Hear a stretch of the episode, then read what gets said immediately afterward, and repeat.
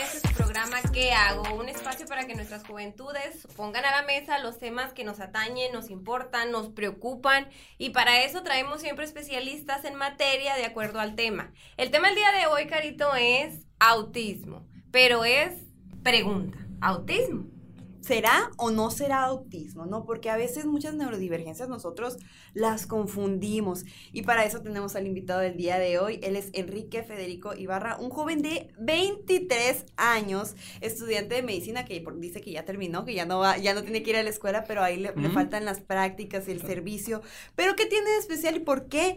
¿Por qué eh, lo invitamos para, para esta edición en este podcast para que nos hable si eso no es autismo? Bueno, él, que nos lo diga tú, Dinos la mejor, este, tienes, no tienes autismo, pero estás diagnosticado con TDAH. Ah, yo estoy diagnosticado con TDAH, que pues es parte de la neurodivergencia. La neurodivergencia es todas aquellas personas que no son neurotípicas, por ejemplo, una persona que padece dislexia, que es autista, que tiene TDAH, que tiene TOC, y cómo, ah, y cómo estas distintas condiciones pues son neurodivergentes y como tienen pues sus fortalezas, también tienen sus debilidades, ¿no? Este, en, en, tu caso, bueno, ya, no, ya nos distinguiste que no todo es autismo, pero ¿cómo te diste cuenta? ¿Cómo fue tu caso? Cuéntanos tu experiencia personal con esto, porque eh, muchas veces podemos decir lo que es normal, pero algo sucedió en tu vida para que te, hayan diagnosticado TDAH. Ah, sí. Pues obviamente en mi caso personal, pues el TDAH nunca fue una limitante hasta que llegaron las comorbilidades. ¿Qué es comorbilidad? Una comorbilidad es una condición que acompaña, digámoslo así, al diagnóstico o a la condición principal y la cual pues te hace buscar ayuda, pues vaya. Yo nunca he batallado para la escuela, la verdad. O sea, batallaba, por ejemplo, en disciplina. Porque, pues yo a lo largo de mi vida, pues estuve en escuela privada. Entonces, en esta escuela privada, kinder, primaria, en primaria tuve un problema. En primaria, yo, yo me estaba muy inquieto, muy, muy inquieto. Hasta cuarto, porque yo necesitaba lentes y pues por lo mismo pues por decirlo así, desmadroso, un poquito más inquieto que los demás, mis papás no me creían que no veía. Hasta en un viaje donde me fui con mi mamá y me decía que, eh, ve leyendo las señales, porque yo me iba enfrente con ella. Y le decía, pues es que no veo, no veo. Y ya, pues fui con el oftalmólogo, la oftalmóloga, y pues ya me diagnosticó miopía, astigmatismo, y pues ya yo con mis lentes empecé a sobresalir académicamente. Algo parecido puede pasar con ese tipo de condiciones, vaya. Y más, ¿saben por qué? Porque no es una condición que se vea como lo es el síndrome de Down. O sea, sin tratar de ser despectivo aquí, ¿no? Entonces, nosotros vemos la diferencia en la persona, pero en una persona con alguna neurodivergencia no la llegamos a percibir a ojo pelón, pues. Sí, no es físico. Ah, no es físico, vaya podría haber ciertos rasgos o ciertos, podría decir, tics o ciertas manías, ciertas obsesiones, ciertos rasgos del comportamiento, pero así per se, lo veo a la persona, pues no, entonces esto causa también un poco de discriminación porque, ah, o sea, por ejemplo, así se expresa la gente, qué rarito, ¿por qué se comporta así? Está muy grande como para hacer eso, ese tipo de cosas. Qué interesante, ¿no? La verdad, yo también tengo astigmatismo, miopía y estrabismo. Y, de niña también era muy hiperactiva, pero curiosamente, como comentas tú, la escuela nunca se me complicó. Yo tengo TDAH. Eh, a lo mejor es un patrón. No, de hecho sí, ¿saben? O sea, incluso acabamos de tener una jornada el día viernes en la Unison, hablando, jornada médica, hablando sobre autismo, y pues las diferentes especialidades que se necesitan para hacer un abordaje integral a lo largo de la vida del... Perdón si hablo muy rápido y así se No, adelante, adelante. Ah, ok. Entonces, para el paciente con autismo. Entonces, decía el neuropediatra, yo creo guatemalteco, sí, guatemalteco, decía que las personas donde, que están en las grandes universidades en investigación así de detalle, de así cosas súper detalladas, entre más detalladas, más sobresalen las personas dentro del espectro. O sea, dentro de la neurodiversidad o dentro del espectro autista. ¿Por qué? Porque hay algo que se llama hiperfocus o el hiperfoco, donde pues tú te puedes concentrar en algo, pues. Entonces, el trastorno por déficit de atención no tienes un déficit en la atención, sino es una condición en la cual tú no puedes llegar a manejar tu atención de una manera adecuada. Entonces, por ejemplo, para cambiar de una tarea a otra te cuesta mucho trabajo. Mm, el prestar atención en algo que realmente no te interesa, pues no te interesa. O muchas veces te desesperas porque es tan fácil para ti la solución y los demás no han llegado. qué interesante. Y, por ejemplo, ahora sí que vamos a entrevistar a la conductora. en, en, tu caso, ¿cómo fue, Rebeca, que te diste cuenta que tenías o te diagnosticaron TDAH? Bien, eh, lo que pasa es que como comenta aquí Enrique, en, la primaria, pues eh, casualmente no ponía atención, pero recepcionaba.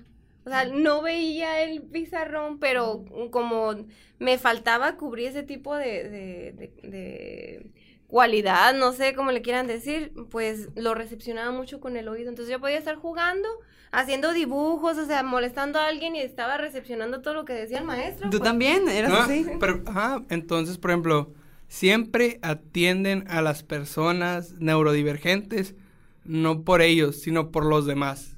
Porque como ella mencionaba, o sea, ella, ella no tenía un problema de aprendizaje. Eran los demás los que en los que ella era una barrera para su aprendizaje. Entonces, solo cuando ella llegó a ser una barrera para el aprendizaje de los demás, fue cuando los maestros empezaron a ponerle atención. ¿Por qué?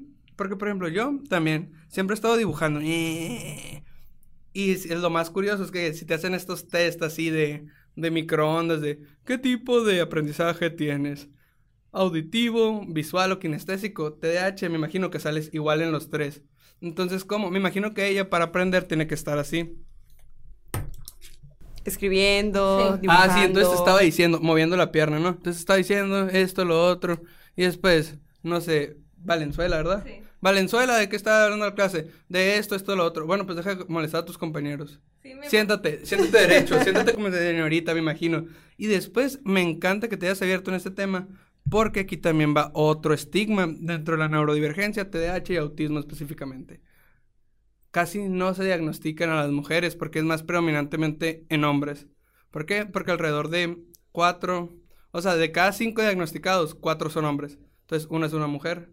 Entonces es más difícil y más porque en las mujeres predomina el tipo inatento. O sea, en tu caso, pues me imagino que tú eras el tipo hiperactivo, entonces fue un poco más fácil.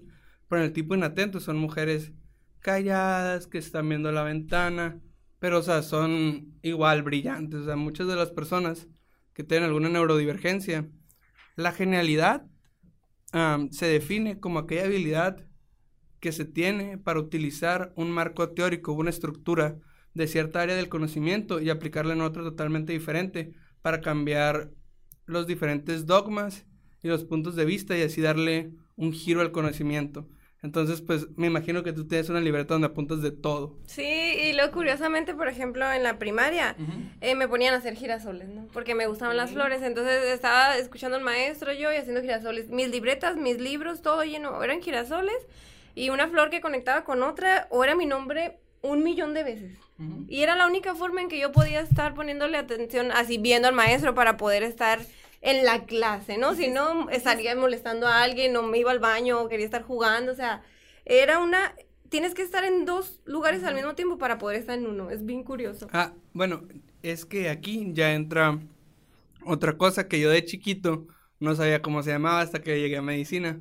Por ejemplo, yo decía, ¿cómo sé que mi dedo gordo está en mi dedo gordo. Eso se llama propiocepción, que es donde tú, por ejemplo, donde tú, por ejemplo, cierren sus ojos, ustedes dos. Y los que están eh, eh, escuchando y, y este los que están escuchando. Y díganme dónde está la parte media de su muslo, sin tocarla. Ya la sintieron, ¿verdad? ¿Dónde está em, su vacuna? La vacuna del del, no, eh, del, de la tuberculosis, ah. de la tuberculosis. Tuberculosis no pulmonar, súper importante tenerla. Entonces, ¿vieron? O sea, cómo, entonces ese es un sentido también. Ya podemos abrir los ojos. Sí, ya, ya entonces está, entonces son ocho sentidos. no me acuerdo del octavo, pero es propiocepción. Bueno, pues son los cinco que ya conocemos. La propiocepción, el vestibular. Ah, sí, ya me acordé del octavo.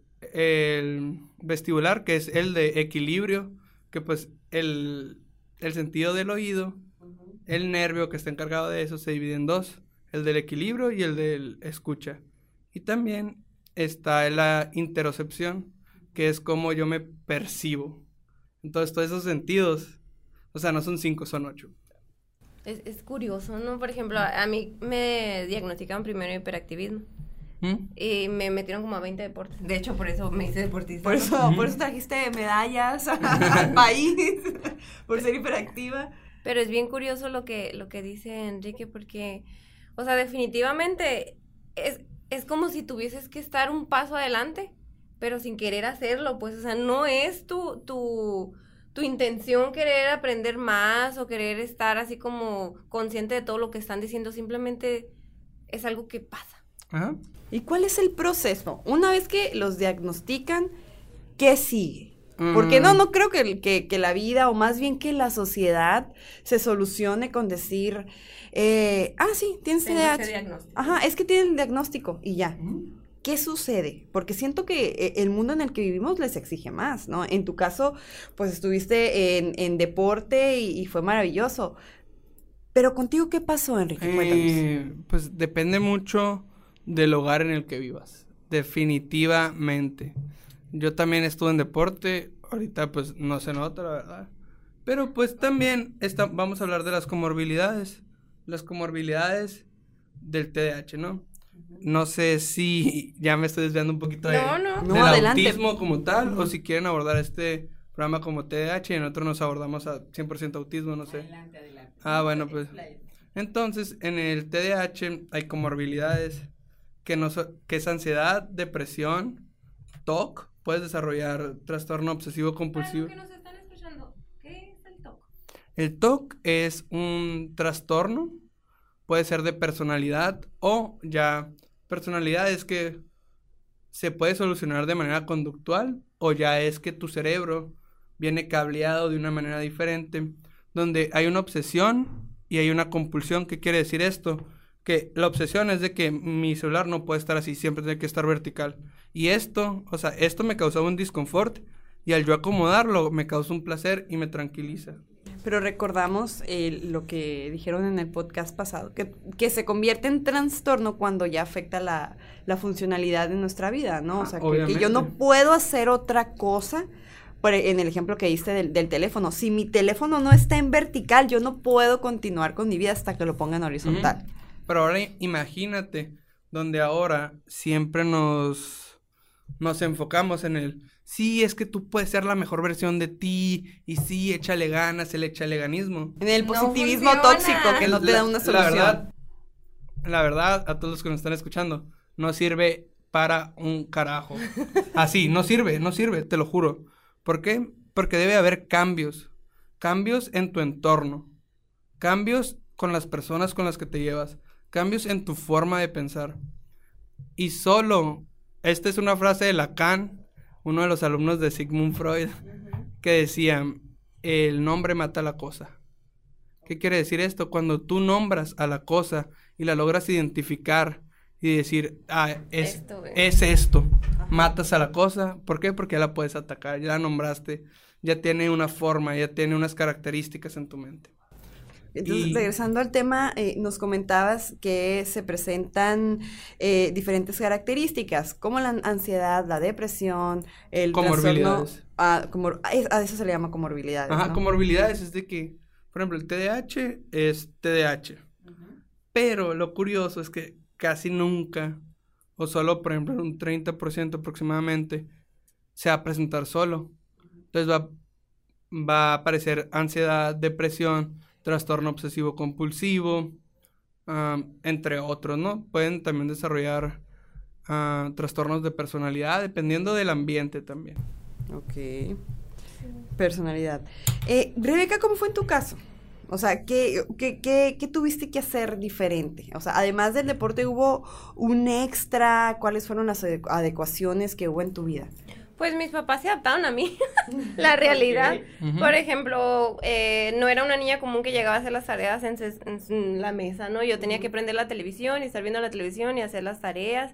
Y, es, y mis papás entendieron que esa era mi forma de aprendizaje.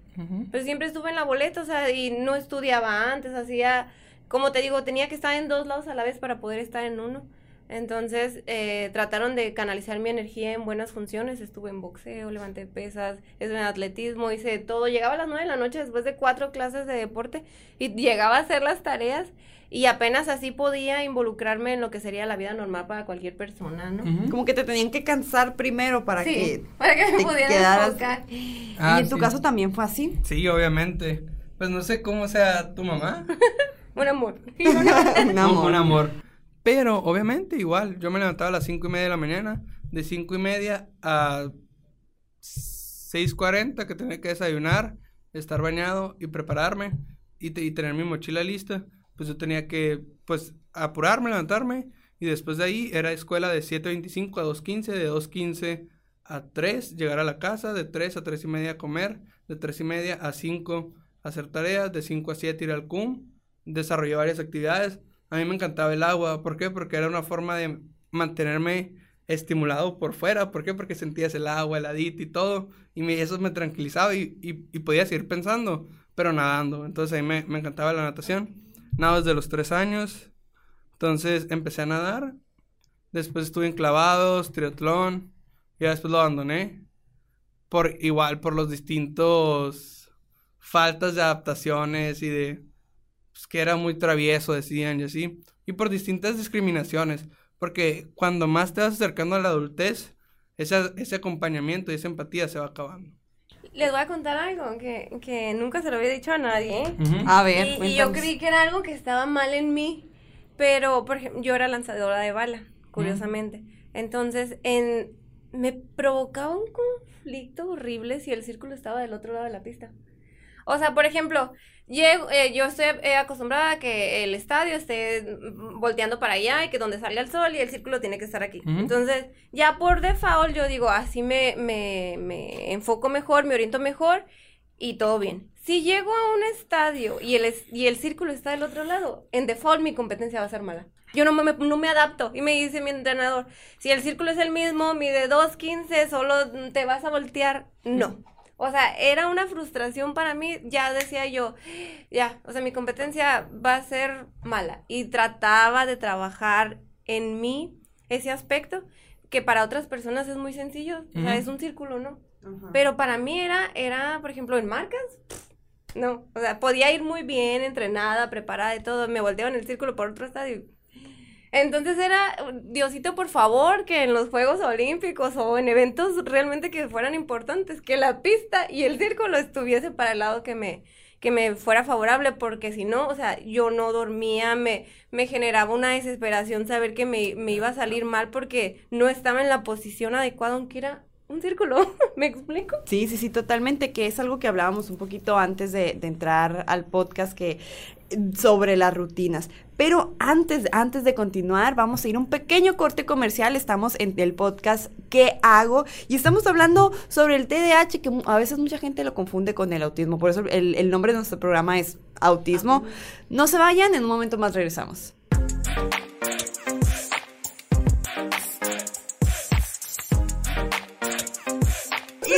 Regresamos con el podcast ¿Qué hago? Donde en esta ocasión estamos hablando sobre el TDA, cómo es, qué sucede con los jóvenes, cómo se tiene que atender. Y estábamos con una anécdota de nuestra directora Rebeca Valenzuela sobre, nos Favor de contaba... no juzgar. Favor de no juzgar, sobre nos contaba que cuando le movían el círculo de la pista donde ella iba eh, a lanzar, pues todo se, se, se trastornaba en su mente eh, y justamente de eso estábamos hablando antes de iniciar este programa con nuestro invitado eh, del día de hoy, Enrique Federico Ibarra. ¿Y qué nos ibas a comentar al respecto? Ah, sí, esto está bien curioso. sobre las rutinas, ¿no? Las rutinas. A mí también me pasa, obviamente no con el círculo porque yo no llegué pues a los niveles que ella llegó en el deporte, pero sí, por ejemplo, últimamente con esa sensibilidad que tienes, ¿verdad? Porque me imagino que muchas veces has dicho, quisiera sentir menos. Sí. ¿Por qué? O sea, porque te sientes así hiperestimulada. Por ejemplo, me imagino que yo siempre que voy a comprar ropa, hago esto. Ah, sí, totalmente. O sea, hago esto, a ver. Porque luego no puedes estar con algo que te está y- picando. por- que- Ajá, ¿no? pues, pero para mí es algo de que, por ejemplo, yo me acuerdo que de chiquito le tenía que cortar las etiquetas, pero que no, que, o sea, que no quedara nada para que no me picara. Sí, entonces, porque pica. Porque pica, o sea, y eso ya, o sea, ya ese estímulo ya te desconcentró todo. O por ejemplo, muchas veces de que, no sé, no me traje mis gogles y me prestaban unos. Igual sirven para lo mismo, pero no son mis gogles, no son, no son mis gogles que están rayados de este lado, que, o sea, todo ese tipo de cosas. O por ejemplo, no es mi cuaderno, no es el tipo de cuaderno que yo quiero. Entonces ahí es cuando se puede llegar a confundir. ¿Por qué? Porque somos personas de hábitos, somos personas de que, como sentimos tanto, sabemos lo que nos gusta y lo que no nos gusta. Y las otras personas, pues capaz si ni se dan cuenta o capaz si ellos no, no son conscientes de eso. Sí, porque yo veo, ah, es una hoja, es funcional, puedo escribir, adelante. Tiene, aunque tenga un Mickey Mouse, aunque no tenga nada, con que pueda poner la tinta sobre eso. Y ya. Es que nos confunden así como aprensivos con las cosas. Por ejemplo, la rutina. O sea, si a mí me dices que a las 11 del día vamos a ir a jugar pelota y llegas y me dices, no vamos a ir a nadar, olvídalo. O sea, Sí, ya.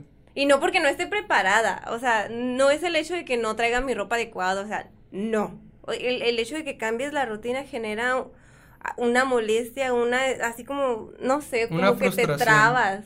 Ok. Es, es, es, es duro, es duro y, y a lo mejor... Es pues, duro, pero puede seguir siendo funcional o no.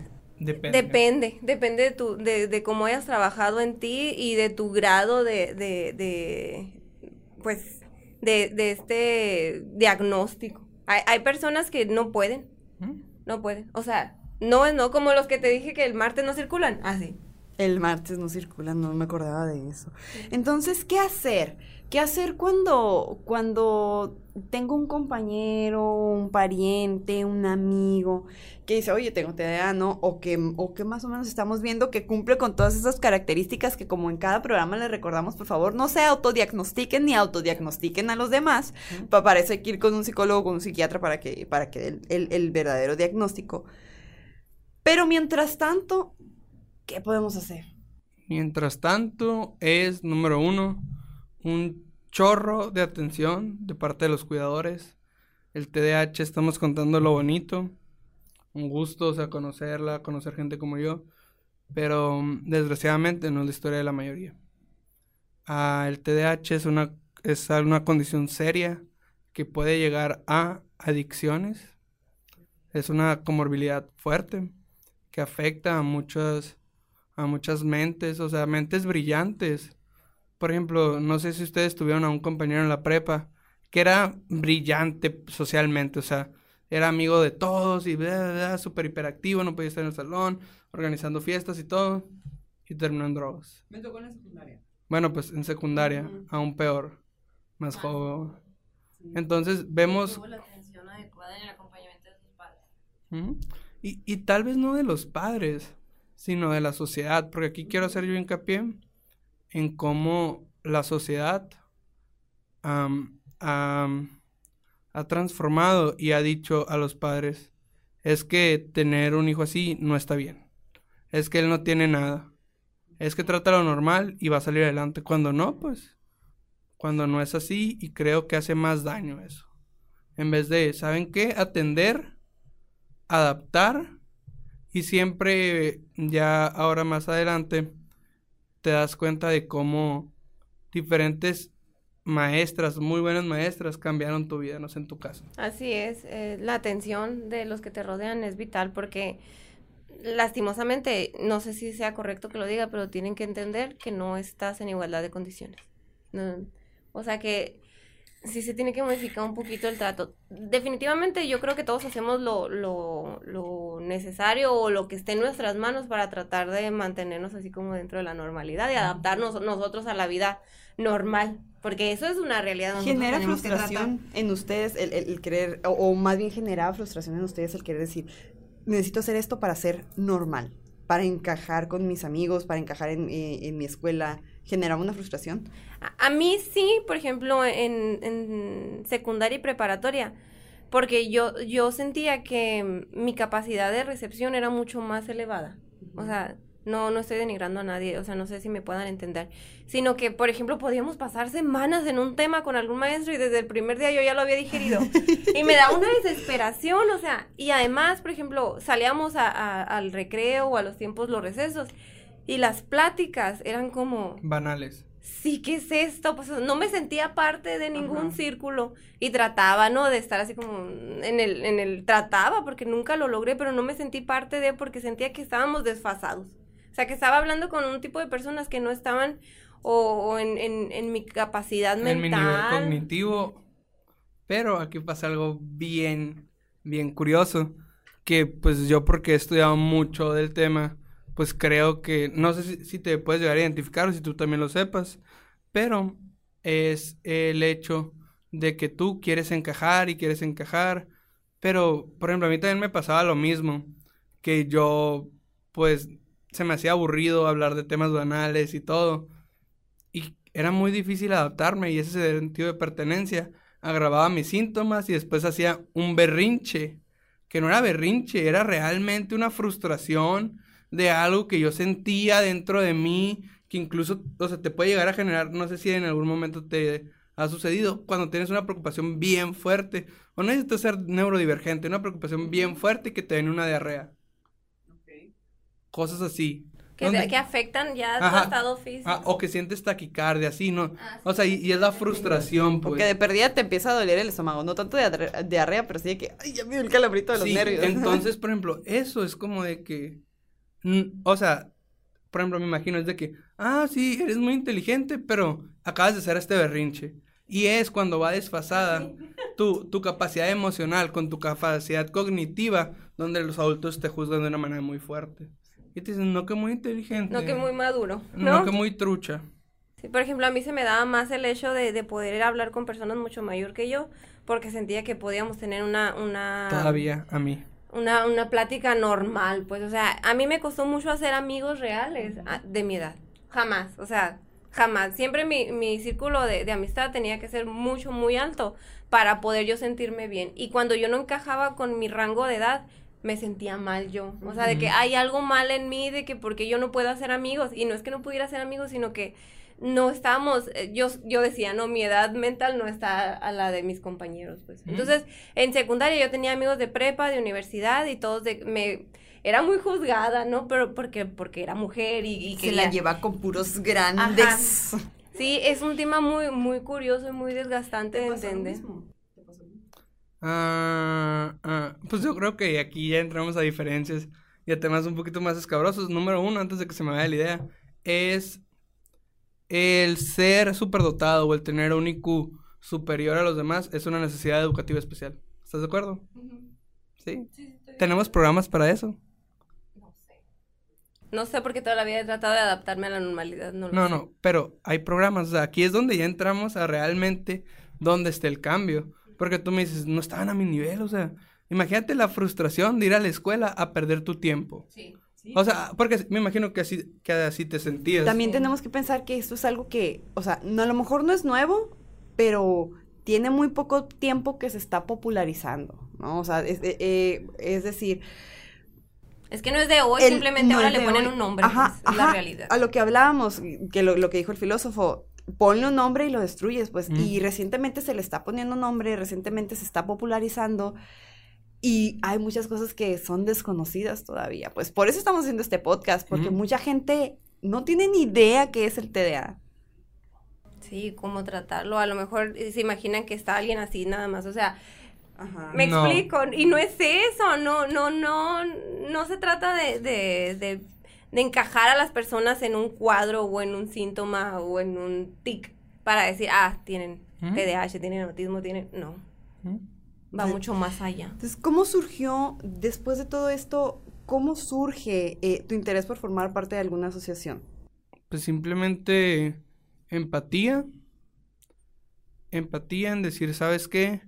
Hay personas donde yo puedo espejear con ellos y como mencionaba al principio, es, ellos tienen algunos de mis síntomas, pero con mayor frecuencia y con mayor, pues vaya, gravedad o con más, lo sienten más, pues este síntoma. Aquí me gustaría hacer otro, otro paréntesis que es el de no autodiagnosticarse. Sí, Sí. por favor. Ok, si tú sientes que tienes TDA una vez por semana, no tienes TDA. Porque, o sea, ah, es que a mí también me pasa. Sí, pero no te pasa todos los días, no es discapacitante, que es lo que tú mencionabas de cuando ya se convierte en un trastorno. Entonces, si ustedes tienen la duda, pues acudan con un psicólogo de su confianza, que tenga experiencia en terapia Especialista. especialista en terapia psicológica, o sea, en terapia uno a uno, un psiquiatra. Y algo muy importante es de que el TDAH desde los dos años va a empezar a manifestar sin, o desde antes, pues. Por ejemplo, yo llegué a competir en matemáticas y en física a nivel prepa y a nivel secundaria y aprendí a leer hasta los siete años. Entonces es como de que no estaba tonto, simplemente me distraía mucho. Wow, estoy impactada, me dejaste sin palabras. Entonces, te- o sea, te lo juro. Y ahorita pues devoro libros por deporte, o sea, me gusta mucho leer fuera de mi, o sea, fuera de medicina. Yo leo de cultura general, pues para... Dicen que el mismo Albert Einstein, ¿no? Que aprendió, a- o más bien empezó a hablar a una edad muy tardía. Y pues, ¿Sabes qué es un, siento yo que es un síntoma así como muy general para saber si tienes o no tienes? Que, por ejemplo, eh, ya mismo en este momento yo estoy platicando con ustedes y estoy pensando en dos temas más. Y estoy dándole solución, pero estoy platicando con ustedes, curiosamente, o a veces tengo una plática con una persona y estoy platicando y de pronto ya solucioné el, el cáncer, no, o sea, en mi cabeza de que ya estoy elaborando un plan y cómo voy a hacer eso, o estoy pensando en lo que va a ser el día siguiente, pero platicando contigo. siento como si su cerebro estuviera dividido en varias partes. Por ejemplo, siento que mi cerebro tiene que estar muy enfocado en uno y por ser mujer puedo hacer a lo mejor dos que tres cositas leves. Pero como que el de ustedes está, está dividido en tres partes, uno en lo que están haciendo, otro en lo que están viendo y, Y otro en lo que, están sintiendo. Ajá. Ajá, Y o si sea- hay chance, lo que pueden hacer mañana. Fíjate o sea. que me, me pasa así de que abro mi, mi síntoma muy seguido con, con Aarón, que es nuestro, nuestro chico de comunicación social, de que estamos hablando de un tema y le digo, espérate, voy a apuntar una idea, porque luego se me va, o sea, pero estamos hablando de otro tema, pues si yo estoy dándole solución o quiero aterrizar una idea porque luego se me olvida en otro tema que no tiene nada que ver. Sí, totalmente de acuerdo. y pues ya esto tiene pues una explicación científica, pues es que pues hay diferentes neurotransmisores en nuestro cerebro y pues muchas veces nosotros no tenemos esa capacidad de inhibir los impulsos, entonces por ejemplo, ima- imagina tener un motor de Ferrari en un Suru. Ah, no manches, ¿es en serio? Sí, o sea, te lo juro, o sea, mi Oh. cerebro puede ir súper veloz. Pero imagínate que, o sea, yo lo puedo correr. Pero imagínate el daño que le voy a hacer a mis, El, a el mis resto de la llantas. estructura no, no está capacitada No, para ese motor. entonces, Yo creo que ni siquiera para sostenerlo, o sea, el, carro estaría... Entonces, es, es muy difícil a veces, ¿no? A mí me decían periquito. Ah, igual. chiquita. He, he aprendido a hablar así como para que la gente me entienda, ¿no? Pero antes era... Ah, sí. O sea, mm, hablaba antes de lo que pensaba, así, o, o pensaba demasiado rápido y quería hablar y no... No tartamudeaban o, o se trababan mucho, o siempre, siempre ha sido fluido. No, Mm. yo, yo hablaba, pero no se me entendían las palabras de lo rápido que lo quería decir. Mm, sí, sí me pasa. Pero de hecho aquí ya viene pues otro tipo. Porque, o sea, después de tres, no, cuatro años de terapia privada, pues que ha sido difícil, o sea, es costoso y todo, es el, el hacer un diario estoico, que estar escribiendo así todos los días, pero desgraciadamente no lo he podido implementar a diario, sino en momentos de crisis me pongo a escribir y me doy cuenta de mis errores, de que yo ya lo pensé y según yo ya lo escribí y me comí un párrafo entero. O sea, no sé si te ha pasado. que, "Ugh", o si no, ya pienso que te dije las cosas porque... "Ugh", o si no, o si no, aquí ya viene otro tipo de confrontaciones que no. Que no es obvio. O sea, ¿no lo ves? Y ya después es cuando... Sea, Fue lo que pensé, que no te diste cuenta. Ajá, o sea, que- Lo dije con la mente, ¿por O qué sea- no reaccionas? O sea, que, que, que, que no, o sea, que, que estás mensa, o sea, y ahí es donde empieza también un poco de fricción con tus compañeros, de socializar. ¿Por qué? Porque, pues, o sea, tú llegas y dices que, o sea, no es fácil, o sea, es... ¿Por qué no me entiende? Ajá, o sea, es bien fácil, mira, o sea, agarras esto. Imagínate, Y yo en matemáticas, que matemáticas es considerado un- una, o sea, una forma de lenguaje, de expresión. Entonces, uh, y después, ¿pero cómo lo hiciste? Me decían los, los maestros, poner el procedimiento. Pues no es obvio, ¿no? O sea, esto... Y después, sí, pero ¿por qué no lo apuntaste? Porque es obvio. Es más, es más rápido ir al resultado. Eso sí, por ejemplo, Es las obvio. fórmulas, así como que yo nomás ponía el resultado. O, o la última forma, ¿no? O sea, no el desglosado, el desglosado. Hasta me equivocaba en el desglosado.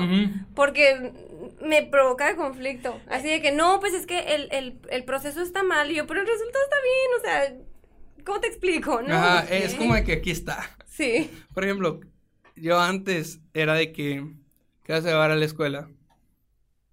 Una pluma, o sea, y ahorita de que agarré fan por este tipo de plumas acá de estilo japonés de gel. Sí, es muy bonita. Y pues ya, ¿no? Y mi cuadernito. Pero antes yo iba a la escuela así con un lapicero todo roto así, la mochila llena de cuadernos que ni siquiera usaba, iba. Y después aquí, ah, otra cosa súper importante que se me olvidaba es, yo no me pudiera haber graduado de medicina. Perdón por hacerle pegarle la mesa. Sí, perdón. No te preocupes. Ah, sin mis compañeras. ¿Por qué? Porque yo siempre he sido como de que la grabadora. Estoy de que eh, en el salón, ¿no? Así. En tu, en, haciendo tu vida, tú- pero poniendo atención. Ah, poniendo atención y después, Federico, ¿de qué están hablando? De esto, esto, esto, otro. Pero mis compañeras hacen los resúmenes. Entonces ya me los pasaban y si ellas no entendían algo, yo se los explicaba. Entonces, como la, como el complementarte, ajá, cómo complementarte con personas es lo que te hace el- sacar adelante. Una- Solo no puedes. un- qué importantísimo es eso, ¿eh? porque si bien no estamos como que eh, en un sistema donde podamos, eh, o más bien capacitado, de que podamos, podemos, porque aquí tenemos la, la prueba de, de- de tus compañeras, pero como el, el mismo sistema eh, va, rechaz- va rechazando a los jóvenes que tienen TDAH, pues porque no está, no está preparado todavía para... para El sistema no está preparado. Ajá, el, el sistema no está preparado. Eh, la pregunta, antes, antes de, de cerrar, porque ya tenemos que ir cerrando, quiero eh, preguntarte, Rebeca, tú también tuviste que un acompañamiento psicológico, tuviste que ir al, psicólogo. A Sí. temprana edad. Pero ya siempre. después lo dejé por mi rebeldía de, joven. Pero sí, o sea, por ejemplo, en el proceso de primaria, secundaria y dar ese pasito, sí. Ah, Sí, sí. fue. Acuérdense, siempre que vaya a haber un cambio de condiciones, va a haber crisis en las personas. Entonces, imagínate, yo, esto es algo que nunca he dicho así de que, bueno, pues sí lo he dicho, se me hace en un podcast, pero yo lloraba, el primer semestre de medicina, yo lloraba, así lloraba, porque decía, nunca en mi vida yo había tenido que estudiar para aprender algo, nunca, nunca.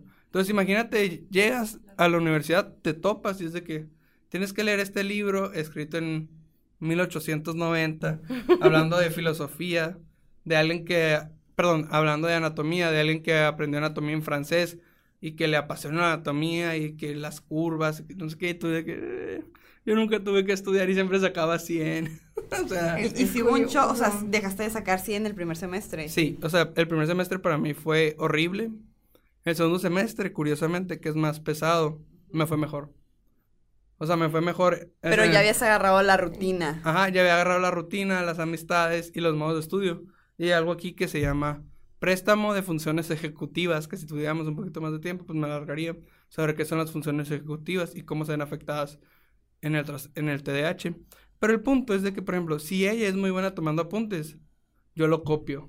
O sea, por ejemplo, yo, como yo no sé cuándo tomar notas, yo la veo a ella y digo, ah, ok, ella está tomando notas, yo debería estar tomando notas. Oye, ¿qué estás haciendo? En clases libres, ¿estás haciendo tarea? Yo debería estar haciendo tarea. Sí, en vez de, porque tú no sabes, o sea, tú estás que en tu mundo súper feliz y lo más curioso es que sufres una discriminación porque muchas cosas te hacen muy fáciles, pero muchas veces las cosas simples se te hacen muy difíciles. Ok, y, el, y para recibir, para recibir indicaciones, ¿ha- ¿hay también problemas ahí Ah, o...? Sí, sí, sí. A ver, rápidamente, vamos a ir a otro corte comercial. vamos a ir a otro corte comercial y regresamos con este tema tan importante que es sobre el TDAH aquí en su podcast. ¿Qué hago?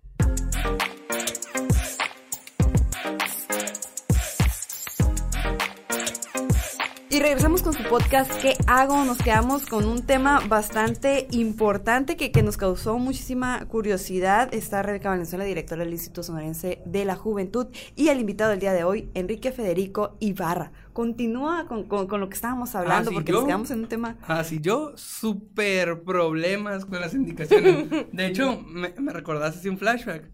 Porque sacaba 100 en los exámenes. Y no me lo ponían porque decía subraya y yo circulaba. Te lo juro. O sea, wow. ¿Tú Ah. también, Rebeca? No, no, o sea, wow, que, que está, está, está, está duro. Ajá, o de que circula con la pluma color azul el verbo. Y yo lo subrayaba. O sea, el verbo con azul y, Y, no. verde. Ah. Ajá, y verde, así, cositas así. O por ejemplo, ah, esto nunca se me va a olvidar. El primer 100 que saqué en la carrera fue en la materia de histología, segundo semestre. Hice el examen y no le puse nombre. Y la doctora dijo, ¿de quién es este examen? Y yo, fue el único 100, si no, lo hubiera roto y lo hubiera tirado a la basura y yo. Gracias. o, sea, o sea, porque yo siempre he hecho de que A lo que vas. a lo que voy y ya después se le- y ya después como que lo firmo, ¿sabes? Y pues he tenido que pagar ahí. A mí, por ejemplo, en Derecho Constitucional, que me tienes que echarte la Constitución, yo que decía, o sea, ¿por qué me tengo que aprender eso? Sí, pues. Oye, me derecho y me gustó rehusaba, mucho. me rehusaba. Y realmente, o sea, es parte, era parte de mi carrera, pues, pero yo decía, o sea, es un libro que hicieron un chorro de personas que van generando problemas y luego dices que soluciones. Entonces era Que ya se como- muriron. Sí, o sea, O sea, ¿por qué me este tengo que artículo aprender es de esto? 1815, decía, o sea, 1917. o sea, sí, pues artículos. Y yo decía, ¿qué Mm. es esto? ¿Qué es esto? O sea, no hagan una más nueva acá. No, sí, o sea, yo también es, es, tengo ese tipo de conflictos donde aquí entra otra Tienen que, comorbilidad. neces- tien- tienen que verle una funcionabilidad. Si, Ah. si no, Ah. no es algo Ah. útil. O sea, yo me tengo que motivar a por qué estoy haciendo esto, qué beneficio voy a tener y me tengo que convencer. Entonces, eso, por ejemplo, ah, es que él es normal. O sea, o antes era medio así intranquilo, rarito, pero ahorita ya, pero tú no sabes lo que a él le está costando ser normal. Otra cosa es que específicamente TDAH puro se puede puede que crezcan de él hasta dos tercios de los adultos. O sea, ya pues niños que fueron diagnosticados hasta dos tercios pueden ya no tenerlo en su vida adulta, pero el tercio que queda los ves luego. O si no, ves todo ese daño, todo ese abuso que sufrieron, toda esa negligencia de los por parte de diferentes cuidadores en las escuelas lo, lo puedes percibir.